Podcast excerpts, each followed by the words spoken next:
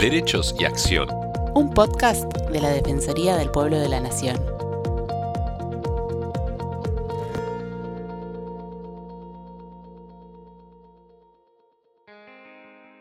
Bienvenidos a los podcasts de la Defensoría del Pueblo de la Nación. Soy Estefanía González Ísola y estoy junto a Fernando Albirón para compartir diferentes temas de interés general. La Defensoría del Pueblo de la Ciudad de Tandil presentó días pasados ante el Honorable Consejo Deliberante el informe anual de gestión del ejercicio 2020, donde más de 1.900 vecinos y vecinas, en forma individual y colectiva, consultaron, reclamaron o denunciaron sobre distintas problemáticas que los afectan. Un 70% de los reclamos ingresados correspondió al municipio y el 30% restante a otros organismos nacionales y o provinciales. El área que registró mayor cantidad de denuncias fue el área de legal y técnica, seguido por el área de planeamiento urbano, obras y viviendas, y continuando con el sistema integrado de salud pública. Para hablar sobre la actividad de la Defensoría, estamos en comunicación con la defensora del pueblo de la ciudad de Tandil, provincia de Buenos Aires, doctora Paula Lafucade. Hola Paula, ¿cómo estás? Un gusto tenerte con nosotros. Hola Estefanía, hola Fernando, un gusto y muchísimas gracias por la entrevista. No, por favor, Paula. Paula, háganos un breve resumen de cómo fue el segundo año de funcionamiento del organismo, año atípico y difícil, producto de la pandemia del COVID-19. Sí, mira, la verdad es que fue un año, vos pensás que es nuestro segundo año de funcionamiento y eh, yo creo que fue un, año paradigmático para todos los organismos públicos, eh, porque lo primero que se nos presentó obviamente es eh, trabajar a través de una nueva modalidad de trabajo como fue la virtual pasar de la presencialidad a la virtualidad y después de la virtualidad a una presencialidad controlada a través de los turnos. Eh, nosotros en lo que es el sistema de, la Defensoría de Trabajo, el equipo rápidamente se pudo adaptar al teletrabajo. Nosotros tenemos un sistema digital de expedientes propio que nos permitió seguir trabajando eh, desde nuestras casas y pusimos a disposición distintos medios para poder hacer las denuncias, como fueron los mails, eh, las redes, eh, un WhatsApp de, contacto, y flexibilizamos muchísimo lo que fue eh, la boca de entrada de las denuncias para facilitar el, el, trabajo cotidiano de la Defensoría. Y, enseguida que empezó el aislamiento y después el disco, vimos una redirección en la demanda de derechos muy grande con problemáticas diferentes a las del 2019, algunas sostenidas en el tiempo, pero otras nuevas, como fueron toda la afectación a los derechos de circulación. Muchísimas consultas por ese tema, por actividades que estaban permitidas, eh, otras prohibidas por los horarios, eh, también por la entrada a nuestra ciudad, eh, y a su vez por distinta normativa que era a nivel nacional, provincial y municipal, como podía ser desde eh, los servicios públicos, el congelamiento eh, de los eh, alquileres o la prohibición de desalojo, las consultas por el IFE. O sea, realmente se trató de trabajar en todos los temas y muy articulados con los organismos nacionales o provinciales que también están involucrados en cada temática. Claro, por supuesto. Y a nivel local, ¿cuáles fueron las mayores demandas? ¿Cuáles fueron las principales demandas de la ciudadanía? Mira, nosotros tuvimos, eh, cuando sale el resultado del área de legal y técnica del municipio, es porque hubo muchísimas problemáticas referidos a consumo, a servicios públicos, que muchos de ellos son derivados a la OMIC, que es la Oficina Municipal de Información al Consumidor, y otros lo tratamos nosotros, como fue el tema de la usina, y que dieron lugar a recomendaciones por parte del organismo. Para que haya un mayor acompañamiento eh, por parte de la distribuidora local de un plan especial de facilidades ¿sí? para los sectores eh, que, estuvieron atrasados en los pagos de las facturas. Y también porque veíamos una gran demanda que fue creciendo mucho también la demanda de asistencia, eh, ya sea en tema de ayuda para alquileres o habitacional o alimentaria.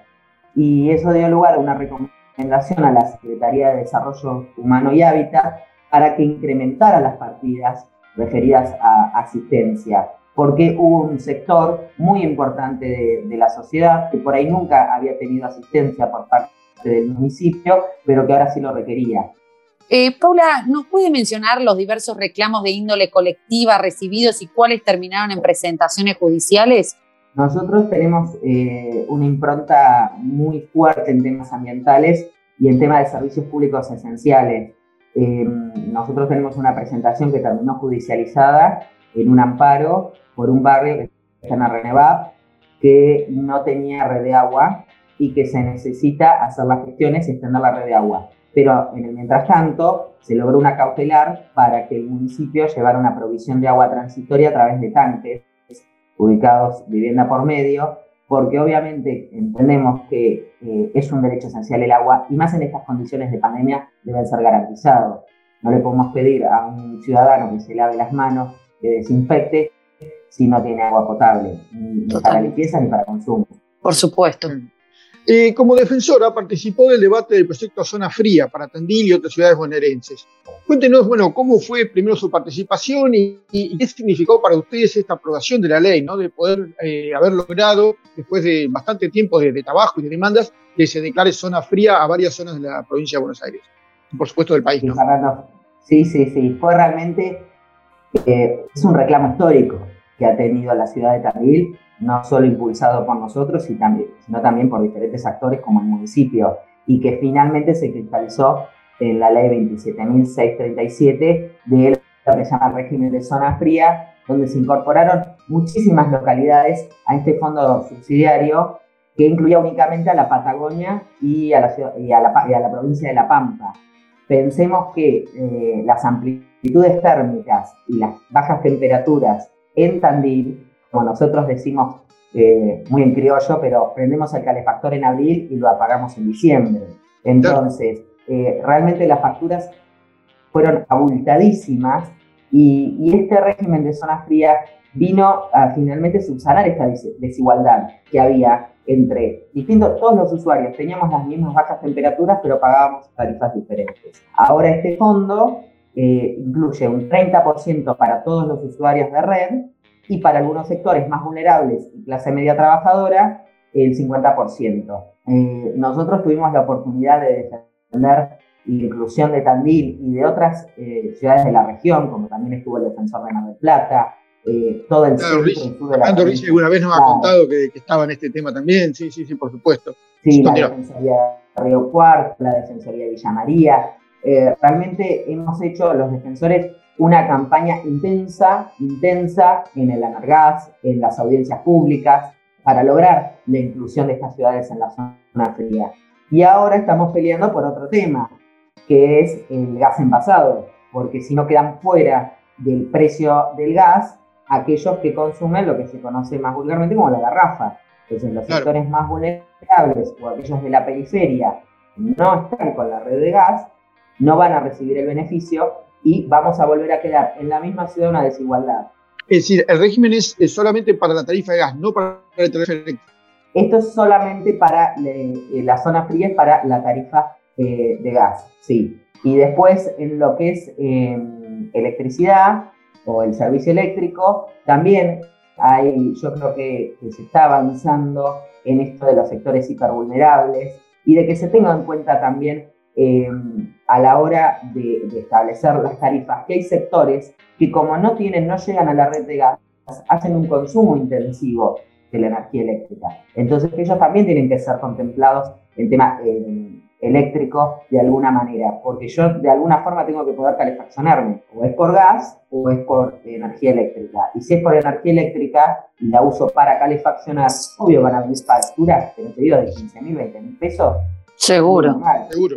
No, y además eh, está el fenómeno también, las ciudades han ido creciendo poblacionalmente, se han ido extendiendo y muchas veces la red de gas es solamente para la, zona céntrica, como quien dice, la zona urbana, urbanizada, y los nuevos barrios eh, tardan muchísimo en poder conectarse, ¿no? Exacto.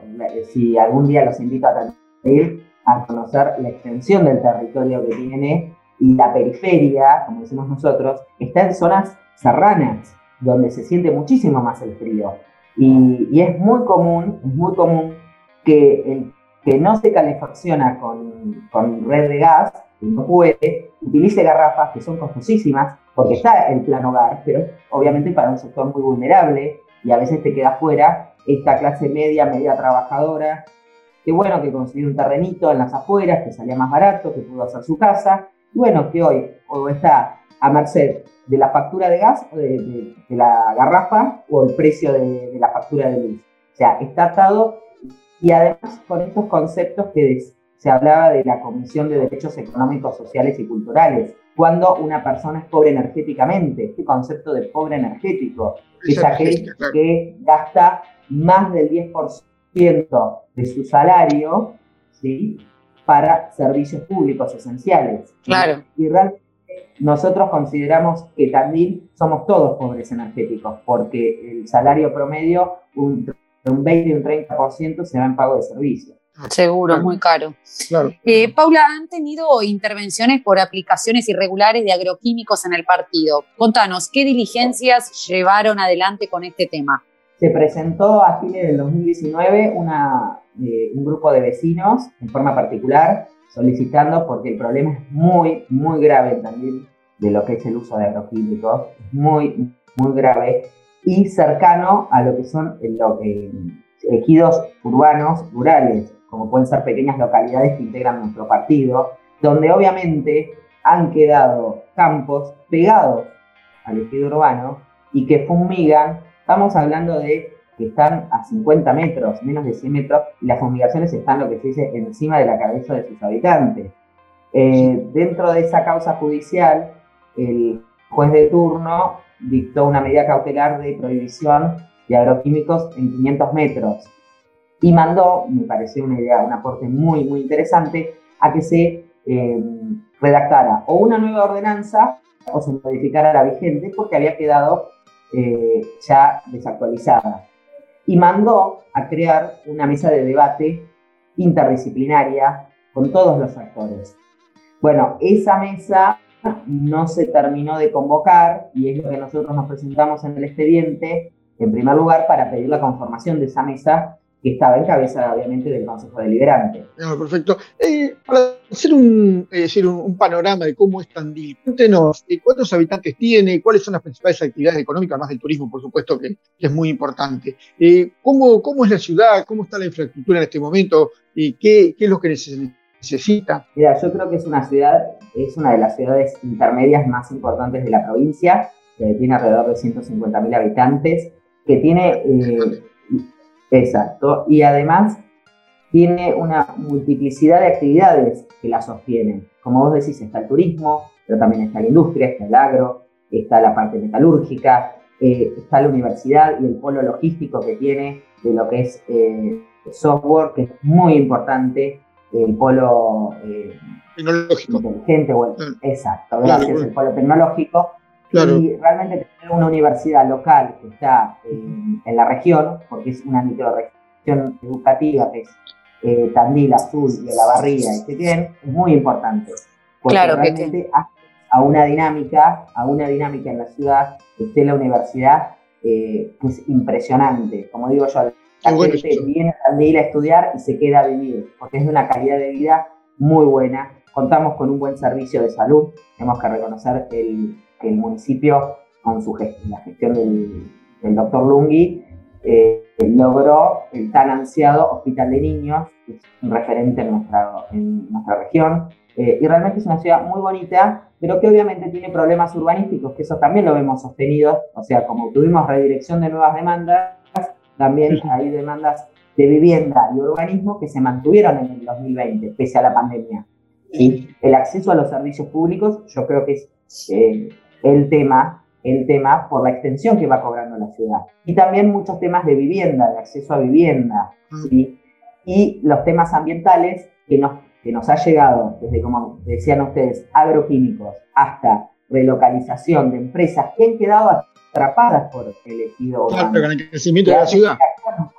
Claro, antes era campo, hace 20 años, 30 era todo campo, y hoy conviven empresas con vecinos con los ruidos, con las emisiones. Bueno, todos estos temas son los que llegan permanentemente eh, a la Defensoría. Paula, nombraste recién la actividad turística. ¿Cómo se trata de reactivar en Tandil la actividad que tantos recursos aporte? ¿Cómo ha atravesado la pandemia?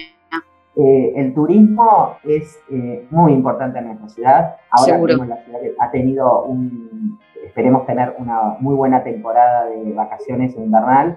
En nuestra ciudad se ve ya el turismo eh, y es una actividad que ha sido gravemente afectada. El otro día mostraban un resultado que eh, cerraron más de 12 em, inmuebles eh, dedicados al alojamiento.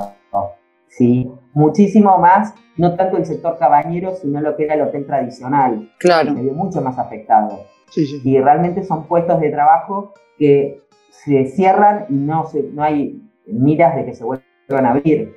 Y para Claro, porque- Es muy importante.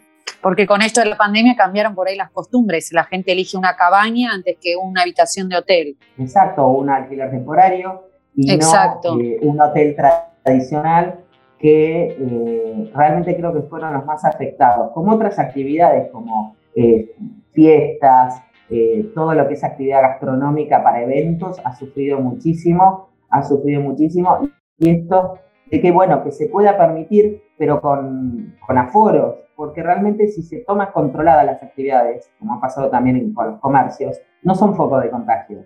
Lo que se sabe que el mayor foco de contagios está en las reuniones eh, que hacemos intrafamiliares o con amigos, y esos son los que producen la mayor cantidad de contagios. Yo creo Sí. que las actividades con protocolo, con responsabilidad, no son foco de contagio, porque todos toman el distanciamiento, todas las medidas adecuadas. El mayor foco es en, si se quiere, la vida social de las personas, jóvenes y no tan jóvenes.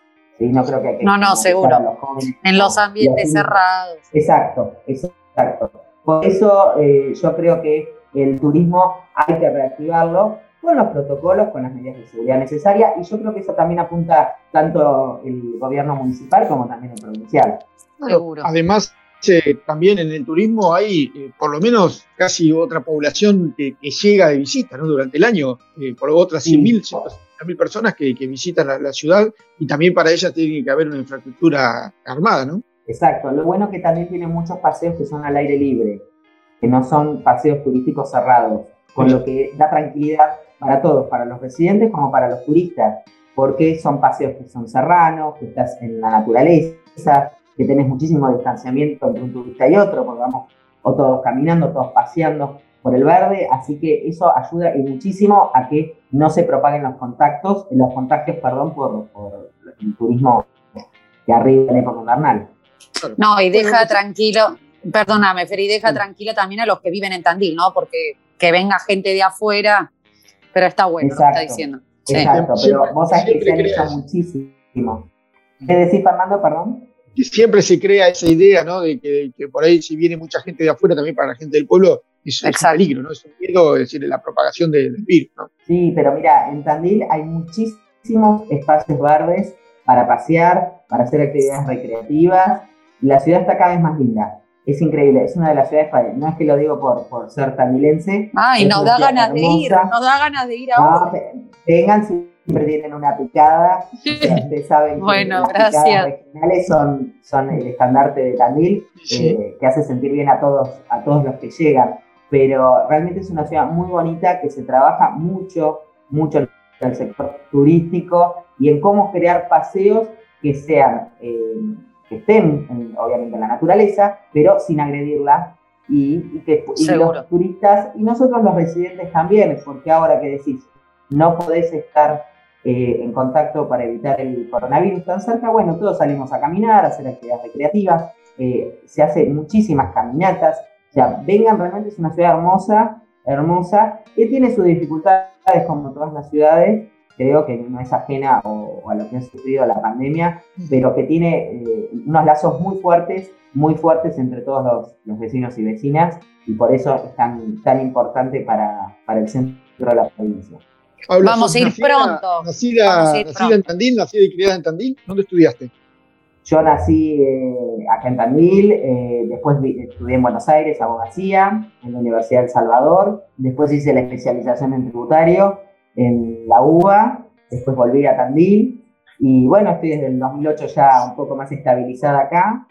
Eh, soy docente de la Universidad también Nacional del Centro y de la Universidad Pasta con sede en Tandil, así que docente de- también de vocación y defensora del pueblo que realmente eh, te muestra eh, el poder ayudar, un gran poder de vocación por, por ayudar a la, a- por ayudar a la comunidad. En- a veces son pequeñas cosas, como digo yo, es ponerle eh, cara al reclamo. A veces uno hace de puente y de hablar con el organismo que hay que hablar y de, y de ponerle cara a, a- a ese reclamo que por ahí parece muy chiquito, pero que al vecino, la vecina lo tiene desvelado y hace años que está tratando de solucionarlo. Bueno, a veces es que el defensor haga una comunicación o el equipo y con poquito a veces se soluciona. Claro, claro, claro. Bueno, vamos cerrando. Eh, habías estado, habías participado en una reunión que se llama Acceso Justo al Hábitat y, la Justicia, ¿no? Con el tema hábitat y vivienda, que es un tema que también habías ya nombrado. Eh, ¿Cuáles fueron las conclusiones de este debate y qué se puede hacer desde la Defensoría del Pueblo? Nosotros participamos, eh, las acciones como las que les contaba, chicos, del amparo por el, agua, una acción que se hizo junto con la Defensoría Oficial del Departamento Judicial de Azul, de que también depende. Eh, y nos eh, pareció muy importante porque estas charlas surgen de una necesidad de la región, porque somos todas ciudades intermedias, lo que es Tandil, Azul, o La Barriga, Bolívar, son todas ciudades intermedias del centro de la provincia que tienen características parecidas en cuanto a su población, eh, a sus actividades, donde hay una necesidad habitacional que viene creciendo. Y bueno, creíamos que era necesario hablar de qué es el acceso justo al hábitat. Y a partir de estas reuniones, ya para lo que es este segundo semestre, se va a trabajar y mucho en lo que es comunicaciones y charlas a, asociaciones intermedias, que son los que, fijémonos que son los que están más cerca de, en el territorio de los vecinos. ¿sí? Estas asociaciones intermedias son los que hacen muchas veces de contención ante los distintos reclamos de los vecinos. Bueno, empezar a explicar porque si no difundimos lo que es el acceso justo al hábitat, vamos a tener problemas porque no sabemos de lo que estamos hablando ni cuáles son los derechos que tienen los habitantes. Entonces, la difusión nos pareció muy importante y empezar a relevar datos habitacionales de la ley. ¿Qué falta? ¿Cuánto falta? ¿Cómo, se puede ser un dato de, cuánto, cuánto es lo que se necesita de viviendas? Mira, eh, la otra vez estábamos hablando también del tema de los inquilinos, que era un tema muy preocupante, y de la cantidad de vecinos eh, que alquilan en Tandil, hablaban de cerca de 17.000, y hablábamos de una problemática que la vivíamos nosotros desde la Defensoría, que es la falta de, eh, la necesidad de hacer algún tipo de garantía o fondo social, de garantía social, porque generalmente eh, muchos inquilinos, nos ha pasado también que reciben ayuda del Estado, dicen, no tengo quien me alquile, porque no tengo garantía, no tengo garantía. O sea, no hay quien me alquile, no tengo ningún familiar que tenga garantía o que tenga recibo en blanco. Entonces, estas dificultades, eh, el Estado tiene que buscar alguna herramienta para poder solucionarlo y poder brindar este tipo de ayudas con los recaudos, obviamente, respectivos, pero el tema de las garantías es un tema que es recurrente. Nosotros lo vemos de la Defensoría y después nosotros sí podemos aportar datos, pero lo bueno es que cuando hablas con los distintos actores también notan el mismo problema. Las redes de inquilinos, nosotros, distintos, el, Estado municipal, va observando que hay una problemática común que tiene que ser resuelta. La herramienta no la vamos a, establecer nosotros, la va a establecer el Ejecutivo o el Legislativo. Pero bueno, el rol del defensor es ese, mostrar que hay una realidad que tiene que ser abordada. Y señalar dónde, dónde hay un déficit, ¿no? Exacto. Paula, para finalizar, ¿Cómo están trabajando en el Consorcio de Defensores del Pueblo Municipales de la provincia de Buenos Aires? Muy bien, muy bien. Es un consorcio que trata de, tomar estas particularidades. Eh, ustedes saben que nosotros estamos nucleados en AFRA, es la Asociación de Defensores del Pueblo de la República Argentina, y que también tenemos el Consorcio de Defensores del Pueblo de la provincia de Buenos Aires, que es un poco más localista porque hay obviamente problemáticas que nos acercan eh, y nos diferencian con el resto del territorio de la Argentina. Y obviamente que nosotros, como digo yo, a veces tenemos mucho en común con defensorías cercanas, como puede ser la de Mar del Plata, porque no son las mismas necesidades las nuestras que la del conurbano o la del AMBA. Seguro. La provincia de Buenos Aires es muy grande y tiene diferencias entre el interior de la provincia y La Plata y el conurbano, que obviamente que también tienen sus particularidades y otras que vemos que pasa acá y pasa en todos lados. Sí, sí, por supuesto. Pero qué bueno que puedan trabajar juntos. Esa es la idea, ¿no? Que se pueda trabajar mancomunadamente y más en este momento que hay tanta necesidad de la, gente, ¿no? De, tanta, tanta necesidad de, que alguien lo escuche, que alguien lo atienda. Eso es fundamental. Exacto. Y la verdad que te puedo decirlo, Fernando, que las redes de defensores del pueblo eh, son es un gran aporte. Cuando uno empieza una defensoría, a veces uno manda al grupo, hay un contacto y un enlace. Los defensores siempre somos eh, característicos de conseguir enlaces en todos los organismos públicos para lograr esto de la gestión rápida que hablábamos hoy. Y los defensores somos todos muy unidos, no importa de dónde provengan, eh, de cuál era su profesión base, somos todos defensores del pueblo. Entonces tenemos una unidad muy grande que creo que eso es importantísimo.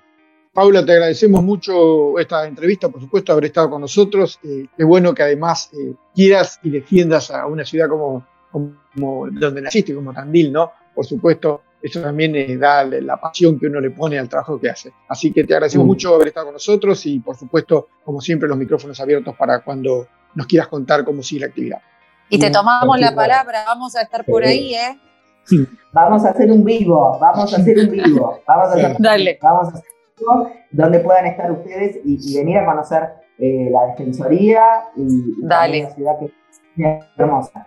El vivo está cuando quieren, con la picada con quesito y salamín, como yo, pero la van a pasar bien en una ciudad hermosa. Eh, y ver un poco también cómo se fueron resolviendo ciertas problemáticas, porque también es una ciudad eh, muy pujante y que tiene mucha iniciativa y mucho para, para aportar al resto del país. Además destacar también gente muy joven, tanto Mercedes como vos que, trabajan y gente muy joven que está trabajando por la comunidad, eso es importantísimo. Gracias con lo de joven, gracias con lo de joven.